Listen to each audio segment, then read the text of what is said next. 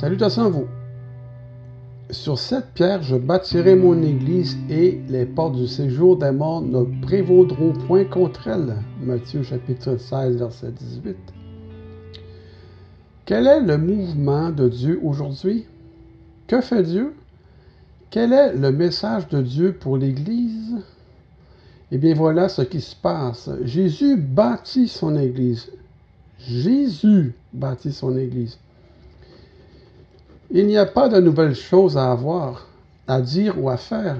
Jésus, le roc, est en train de construire son Église sur une fondation qu'il est lui-même. Il rassemble fidèlement des pierres vivantes et les assemble pour former une superbe structure en or, en argent et en pierres précieuses. Pierre, justement, dans 1 Pierre, chapitre 2, verset 4-9. Paul aussi en 1 Corinthiens chapitre 3 verset 9 à 17. Il n'y a rien de mal avec l'Église. Je veux dire, il n'y a rien de mal avec l'Église que Jésus est en train de bâtir et de construire. Mais il y a beaucoup à redire sur ceux qui suivent leur propre programme de construction, leur plan, et qui appellent cela une Église avec un petit E. Jésus rassemble les saints dans une maison spirituelle. Le problème est que certaines choses que nous avons fini par appeler l'Église ne sont pas nécessairement l'Église avec un E majuscule. Bien qu'il n'y ait rien de, mauvais dans l'Église, tout ce qui est appelé Église n'est pas forcément l'Église. Alors, qu'est-ce que c'est l'Église? Examinons cette phrase de plus près. Je bâtirai mon Église, Jésus a dit. La première chose qui nous frappe à propos de cette chose appelée Église est simplement que Jésus est en train de construire sur une fondation qui est lui-même. Plus, plus, spécifiquement, le mot Église vient du mot grec ecclésia, qui veut dire ceux qui sont appelés hors de l'assemblée. Elle contient ceux à qui Dieu a, décidé de révéler son Fils. Je répète, l'Église contient ceux à qui Dieu a décidé de révéler son Fils. C'est Dieu qui décide à qui il va le révéler. Sans cette solide fondation qu'est Christ, nous ne pouvons connaître, comprendre ou expérimenter l'appartenance à l'Église en majuscule. Très franchement, notre connaissance religieuse, intellectuelle ou notre confession de foi ne sont d'aucune utilité. Que Dieu puisse nous donner un esprit de sagesse et de révélation dans, la connaissance de Christ. Paul a dit en Éphésiens chapitre 1 verset 17 à 23. Alors nos prières et nos témoignages seront basés sur une révélation en esprit et en vérité, et non sur la base de la chair et du sang ou d'une connaissance de deuxième ou de troisième génération. Matthieu chapitre 16, verset 17, Jésus a dit. L'Église n'est pas bâtie sur Pierre en tant qu'individu, mais sur tous ceux qui ont reçu la révélation. Jésus construit son Église à travers une révélation faite à des individus. Quelle révélation? La révélation de lui-même. Cette révélation est suffisante pour être membre de l'Église que Jésus construit. Quand nous comprendrons que la révélation est la seule chose qui importe, nous arrêterons d'essayer de faire grandir l'Église ou de gagner de nouveaux membres avec des meilleures prédications, la meilleure musique, des services, des études démographiques ou des techniques de marketing. À la place, nous nous confierons dans la révélation et feront confiance au Père pour qu'il révèle son Fils aux gens par l'Esprit Saint qui illumine les cœurs. Nous sommes le temple de Dieu, une habitation pour lui-même, et cette Église grandit d'elle-même, Paul a dit en Éphésiens chapitre 2 verset 20 à 22. Jésus n'est pas en train de construire une dénomination ou en train de fonder un mouvement. L'Église n'est pas dénominationnel. Ce n'est pas un bâtiment surmonté d'un clocher ou une institution, et ce n'est pas non plus une église de maison. Pour résumer simplement, l'Église est la maison spirituelle constituée de pierres vivantes, invisibles à l'œil nu, mais clairement visibles et connues en esprit. Ce n'est pas une organisation, mais un organisme. Qui sont ses membres? Ceux qui ont reçu la révélation de Jésus-Christ. Et où les trouve-t-on? Ils sont éparpillés dans toutes les directions dans et hors de la religion organisée. Comme l'Église est faite d'individus qui ont une relation avec Jésus-Christ, la façon et le lieu où ils se rencontrent n'ont que peu d'importance. À Jérusalem ou sur la montagne, aucune, dit le Seigneur en Jean chapitre 4, versets 20 à 24, si je me souviens bien, c'était la Samaritaine qui était sur le bord du puits, qui demandait où devons-nous adorer Dieu? Jésus a répondu, ce n'est pas à Jérusalem ou sur la montagne.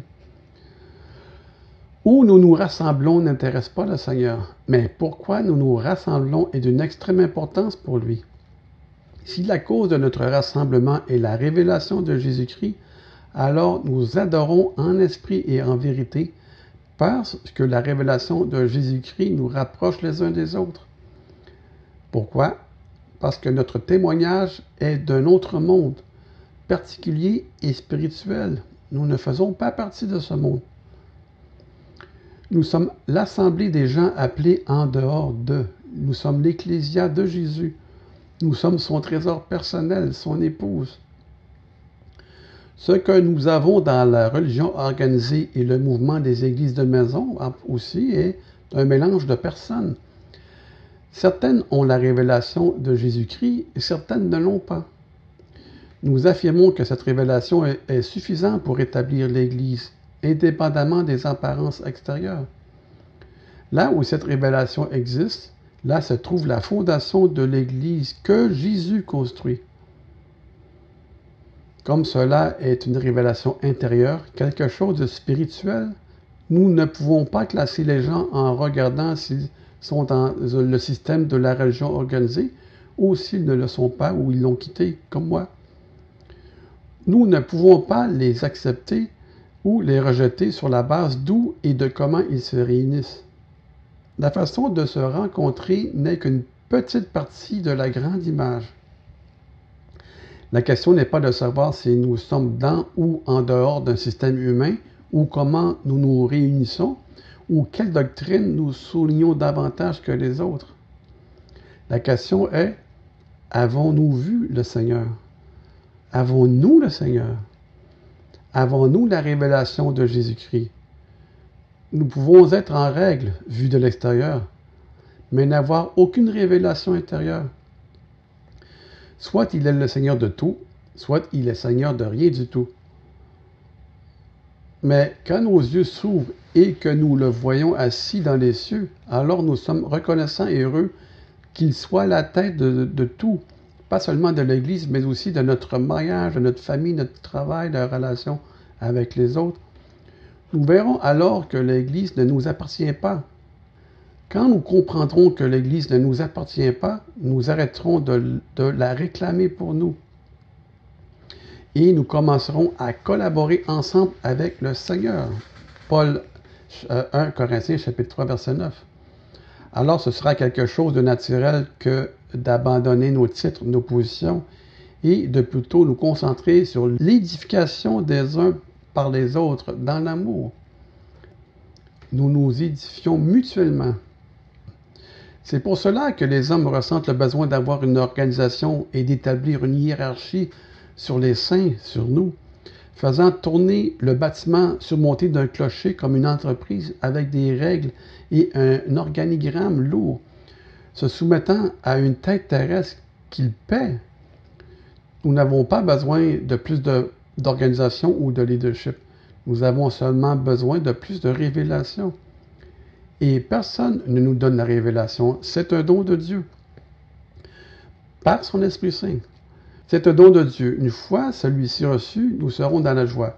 Nous nous agenouillerons devant la seule tête qui soit et nous permettrons ainsi à Christ d'avoir la prééminence dans nos vies. Le Seigneur est mon pasteur, je ne manquerai de rien. Psaume chapitre 23, 11. puisque c'est l'Église du Seigneur et non celle des hommes, et étant les brebis de son pâturage et non celle d'un homme, nous arrêterons de nous référer à l'église du pasteur X, à la congrégation du frère un tel, à l'église XYZ. Le pasteur n'est pas la tête de l'église, non plus le pape. De plus, l'enseignant, l'évangéliste, le prophète, l'apôtre ne construisent pas l'église. C'est Jésus qui construit l'église parce que c'est son église. Chacun peut collaborer avec lui. Tout ce qui est fait indépendamment de lui s'écroulera. Si la fondation est mauvaise, il n'importe peu si le bâtiment est beau, grandiose, toutes ces belles cathédrales. Mais si la fondation n'est pas sur Christ, ça sert à rien. L'Esprit de Jésus doit se faire connaître lui-même en vous. Galates chapitre 1, versets 11 à 18. Ensuite, d'autres bâtiront sur cette fondation, qui est cette révélation personnelle de vous en Christ et Christ en vous. Mais personne ne peut dire que l'Église lui appartient en propre. Ah, c'est mon Église. On a combien de pasteurs j'entends Ah, ça c'est mon Église, c'est mon assemblée. Elle ne vous appartient pas, les pasteurs des prêtres. L'Église n'appartient pas à une dénomination, à un conseil d'Église, à un collège d'anciens, à un apôtre ou à un pasteur ou un curé. En tout cas, pas l'Église que Jésus est en train de construire. Comment savons-nous si une œuvre est vraiment en construction? Si cette œuvre est une construction de Dieu, une partie de la vraie Église, tout ce que nous avons à faire, c'est de regarder qui a la prééminence. Si un apôtre, un pasteur ou un curé est la tête spirituelle alors que Christ n'a pas la prééminence, si ce sont les diacres, alors Christ n'a pas la prééminence. Nous pouvons proclamer par nos paroles et reconnaître de notre bouche que c'est son Église. Mais sans la révélation, ce ne sont que des mots. Quand le moment de vérité arrivera, alors l'homme voudra toujours reprendre le contrôle, démontrant que Christ n'a pas la prééminence et ne l'a sûrement jamais eu. Quand le moment de vérité arrivera, le penchant de l'homme est de vouloir contrôler, d'être au-dessus de tout. Alors Jésus n'aura pas la prééminence. D'où les sectes, les gens, les gourous. Ils sont simplement en train de se construire un nom et d'essayer d'atteindre le ciel par leurs propres efforts sur le dos de Christ. Le résultat est la confusion et les babillages vains. Genèse chapitre 11, verset 1-9. Ils ne collaborent pas avec Christ dans la construction de son Église. Ils demandent à Christ de collaborer avec eux dans la construction de leur Église. Nous avons fait beaucoup de grandes choses en ton nom. Regarde, Maître, quelle belle pierre, quel édifice magnifique. Si Jésus construit son Église en tant que sa propre possession, alors nous ne pouvons pas en recevoir les honneurs.